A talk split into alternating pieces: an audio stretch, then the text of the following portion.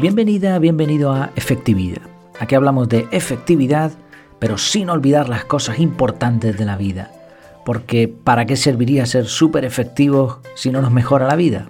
Vamos allá con el tema de hoy. El título del episodio es El aguajara como potenciador de la productividad. ¿Qué es esto? Vamos, vamos a explicarlo. En primer lugar, me gustaría hacerte una pregunta. ¿Cuál es tu mejor arma para potenciar tu productividad? Antes de que te lances a dar una respuesta rápida, similar a mi calendario digital o a X aplicación, te voy a dar un par de opciones algo más naturales, algo más relacionadas con la naturaleza. ¿Podría ser el descanso un arma para mejorar la productividad? ¿El ejercicio, el deporte, un buen masaje, algo de mindfulness? ¿Y qué hay del agua? ¿O qué tal una combinación de todo lo anterior? Pues de eso va algo que descubrí hace poquito y que tiene un nombre un poco extraño, aguajara. Desde hace tiempo sabemos que para ser más productivos tenemos que escuchar al cuerpo y aprovechar la naturaleza. Probablemente esto se sabe desde siempre, la diferencia es que ahora hay estudios científicos que lo validan. Sabemos que el sol nos da vitaminas esenciales, que el descanso nos reinicia y que el ejercicio nos da un plus de vitalidad. Llevar una alimentación sana nos permite librarnos de dolencias y enfermedades que a medio o largo plazo limitarían mucho nuestro desempeño. Estas son las cosas básicas, pero hay mucho más como estos retiros de dopamina, un masaje relajante cuando hace falta, periodos frecuentes en silencio, bailar con música motivadora.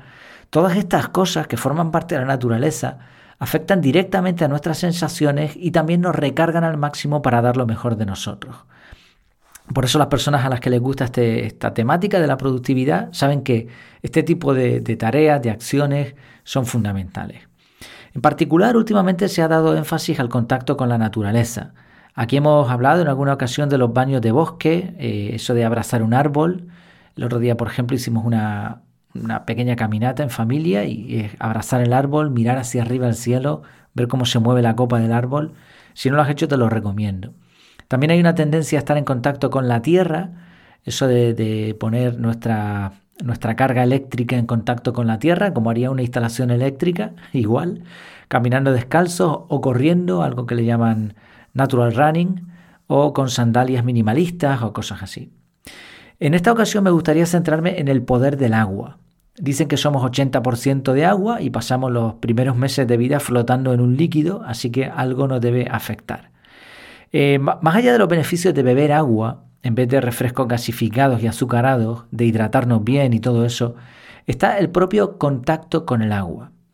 Yo tengo una experiencia interesante, creo, o por lo menos así lo siento con respecto al agua, porque nací en un clima más bien seco, en la meseta central, en, en la península ibérica, en Madrid, y allí el contacto con el agua del mar es obviamente nulo, porque está en el centro, ¿no? Recuerdo de muy pequeñito ir a la playa, pero vamos, prácticamente nada. Eh, pero sí me acuerdo y, por lo menos tengo sensaciones, ¿no? sé hasta qué punto los recuerdos a esa edad son muy reales, pero sí tengo sensaciones de eso, de alguna, algún baño muy chiquitito con la bañera llena de espuma, me encantaba. Incluso mi madre me enseñó a leer eh, con un sistema de tarjetas mientras me bañaba, siendo todavía un bebé. Así que a los tres años y medio ya sabía leer. Creo que el sistema de tarjetas es muy bueno para ciertos aprendizajes como idiomas y demás, pero está claro que, esos baños eran el momento ideal para aprender también. Y, aquí ya vemos una relación con la productividad, con el aprendizaje. Me encantaban los ríos, me, hizo mucha ilusión reencontrar un río y bañarme en unas vacaciones hace unos años con la familia. Eh, veníamos de Asturias, eh, si no recuerdo mal, Asturias o Galicia, íbamos regresando hacia Madrid, paramos eh, bastante cansados de horas de carretera y, con mucho calor, ¿no? Sofocados y paramos en un sitio que había ido de pequeño y ahí habían unas pozas, un, pequeño río y bueno, fue fabuloso. También los lagos, las presas, eso sí hay bastante allí en península. Y por supuesto en verano pues ir a la piscina, eh, eso o te asabas vivo. Eh, por suerte mi relación con el agua mejoró al trasladarme a las Islas Canarias cuando tenía 14 años. Aprendí a nadar, eh, más o menos, no bien, sigo aprendiendo, pero bueno, a mantenerme bien en el agua a dejarme llevar por las olas, hice algo de bodyboard y con el tiempo llegué a practicar pesca submarina unos cuantos años. El caso es que todavía hoy cuando estoy cargado de trabajo y aquí bueno tenemos la ventaja de, que el clima es fabuloso prácticamente todo el año, pues siento la necesidad de acercarme a alguna costa, alguna piscina natural, que hay por aquí unas cuantas, o alguna playita y darme un baño.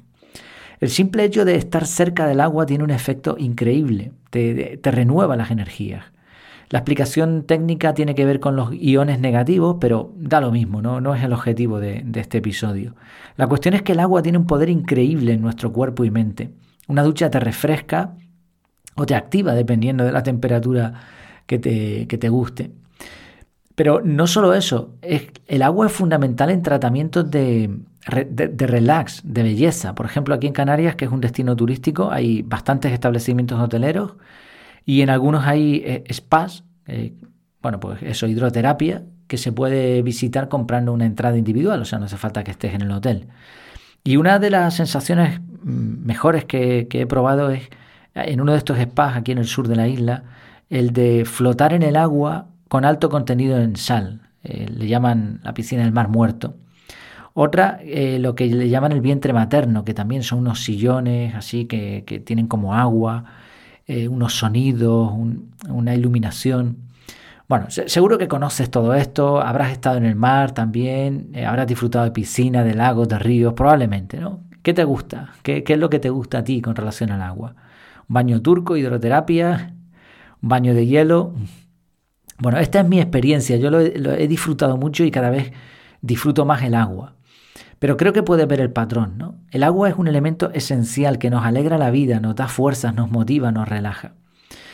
Vale, vamos a agitar ahora la coctelera, vamos a mezclar algo así como un retiro, como masajes, eso del vientre materno, la música, la danza, el acompañamiento, eh, añadimos agua a 34 grados, a un metro 40 más o menos de profundidad y ahí lo tenemos, aguajara. Eso es el aguajara.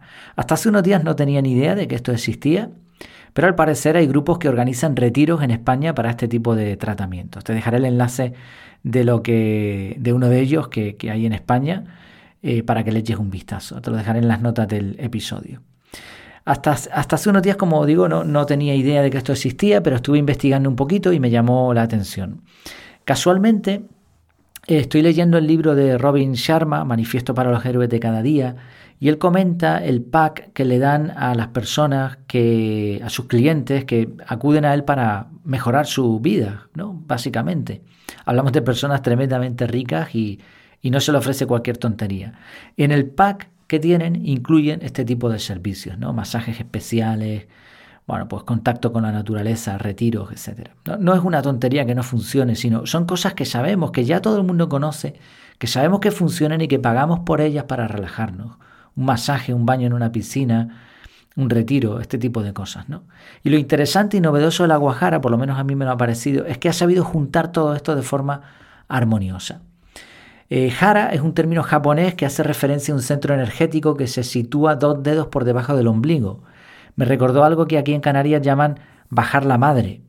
Simplificando se refiere a masajear los centros nerviosos que tenemos en la zona abdominal con un masaje circular y que están relacionados con la ansiedad. De hecho, habrás notado que cuando estamos nerviosos tenemos como cosquillas por esa zona. Según comentan algunos asistentes, la experiencia de, esto de la Guajara es singular aparte del entorno, creo que tiene, tiene que ver también con que se imitan las condiciones del vientre materno. Esos 34 grados de temperatura del cuerpo humano, el silencio, una persona que va moviéndote en el agua sin que tengas que hacer esfuerzo, con una especie de masajes al mismo tiempo. Parece que esto activa la memoria muscular y nos conecta de alguna manera con esa sensación infantil. Leí una reseña de una mujer que hizo aguajara estando embarazada y decía que al terminar la sesión sintió unas ganas enormes de hablar de la experiencia, pero solo podía reír, reír durante un buen rato hasta que se desahogó. Y bueno, había experiencias similares. Te voy a poner un audio rápidamente, muy breve, de un vídeo de YouTube que lo explica mejor que yo. Y dejaré el vídeo también en las notas del episodio. La guajara es una de las prácticas más gozosas que existen en el crecimiento personal.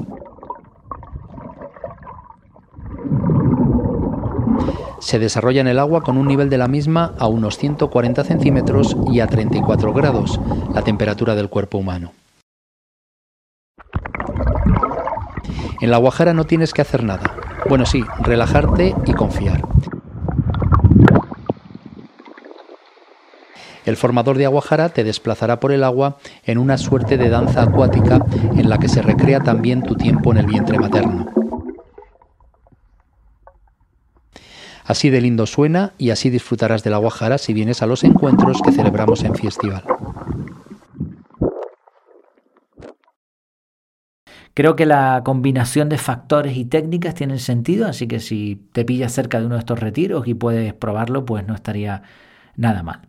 En todo caso, soy consciente de que para escribir un buen libro, para crear algo de calidad, hoy en día pues necesitamos de la tecnología. Ahora mismo yo estoy sentado enfrente de un micrófono en una habitación cerrada a veces hay que pasar horas sentados delante de pantallas, bajo techos de hormigón y luces artificiales. Por eso el contacto con la naturaleza es cada vez más importante, ese volver a nuestros orígenes naturales. El agua, el sol, la tierra, el fuego son elementos vitales y se les llama así por algo. Durante cientos de años han acompañado al ser humano permitiéndole vivir mejor. Así que aunque haya que invertir un poco, sea en tiempo, en dinero o lo que sea, merece la pena reservarles un lugar prioritario. Y estaba pensando no solamente en inversión en tiempo, en dinero, sino también en aprendizaje, ¿no? Saber que estas cosas existen y probarlas. Hacer esto te permitirá potenciar tu productividad a la vez que disfrutas un poquito más de la vida. Muchas gracias por tu tiempo y por tu atención. Espero tus comentarios en el grupo privado o en efectividad.es barra contactar. Hasta la próxima.